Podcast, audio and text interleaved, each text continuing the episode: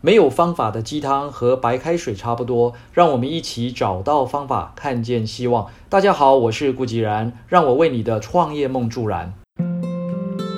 上一篇《沉浸小语》中，我们提到竞争力，有一位企业家朋友提出了门槛力来强化竞争力的定义。他认为啊，拥有或累积竞争力，如果仅仅是去上课学技能或是参加社团是不够的。因为大企业所累积的不只是竞争力，而是现有的资源能创造出多少的门槛力，可以在同业中胜出，并且维持很久的领先。所以，倘若大学生们能够创造与累积自己独特的门槛力，其实也不用担心二十二 K 或是念哪个科系较好找工作的问题，因为只要累积了该行业独有的门槛力，加上宏观的觉察力。就能够拥有无可取代的生存力了。这位谢家朋友的分析说明非常精辟，值得我们大家细细咀嚼。我也根据上述门槛力啊，提出一些回馈跟补充的想法。所谓门槛力，会等于进入障碍加上退出障碍。上面提到的门槛力，在我们希望学院企业实战营中称为竞争优势的进入障碍。更广义的讲，还包含了退出障碍。课堂中，我们会分别针对这两者进行风险及投资的比较。的确，竞争优势的概念，其实简单来说，就是郭台铭先生曾讲过的“我有，你没有”，也就是资源的竞争。所以，郭先生说，无论是生产导向、产品导向、销售导向、行销导向、市场导向，最后啊，通通都是竞争导向。那竞争什么呢？就是竞争资源。台湾的企业，甚至是亚洲大部分的企业，常常会陷入价格竞争的困境。这与我们的教育方式啊是有关的。不仅仅在台湾，包含在日本、韩国、中国、印度、东南亚等地啊，都普遍具备这样的一个现象。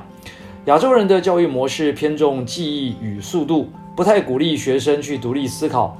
更不允许标准答案以外的答案，所以呢，我们的策略思维啊，通常就是教科书里面所提到的三大策略：差异化、聚焦、成本领导。当大家都在这样的思维下，你也是三大策略，他也是三大策略，我也是三大策略，竞争到最后啊，通通等于没有策略，只剩下价格了。其实啊，策略何止于这三大策略？根据我过去在德国公司以及在郭台铭先生身边啊所获得的启发，欧美企业普遍不是这样看待策略的，也不会仅止于这三大策略，所以不需要局限在价格上去竞争，还包含了需求与技术的差别。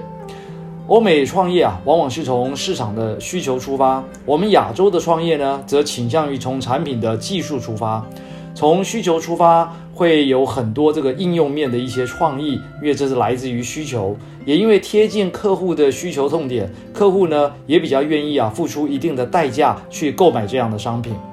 那从技术出发呢，通常是跟在别人已经开发出来的产品后面，追求的是更加的品质与功能，更有效率的生产制造。面对市场的时候，较缺乏独特性与稀有性，拼的就是物美价廉，所以价格自然不能够太高。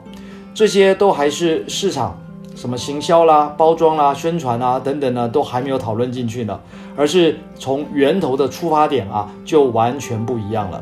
所以很多时候听到一些科技专家也好，或市场专家批评说，我们的厂商不懂行销、不懂品牌，这样的说法其实呢不是太完全正确。因为现在跟四十年前的环境啊，早已经不同了。有更多的专业经理人、年轻人早已经受过国外的市场行销专业训练，也有一些呢是在欧美的品牌大厂里面从事过行销通路等重要的工作，加上媒体网络的洗礼。如果说现在还不懂品牌与行销啊，就有一点言过其实了。俗话说得好，师傅引进门，修行在个人。在课堂里的学习啊，只是提供了一套更有效率的方法，让学习者在最短的时间里去掌握精髓，去运用在自己的工作上。其中呢，运用这两个字啊，就是一种研究、创造、发明的过程。因为每个人所处的环境与条件都不尽相同，面对的问题与挑战也不同。不可能听完一堂课学到一个心法就具备了所向无敌的竞争力。非常感谢呢这位企业家朋友的分享，也让我们有机会学习到更多的观点与知识。这也是我一直期盼啊，在我们的群组里面啊，能够产生的一种互动跟知识的传递。希望呢，大家也都能够多多上来分享自己的心得与见解喽。以上就是今天的晨间小语，如果喜欢就帮忙转发出去。善知识要传递才能产生力量。我们下回再会。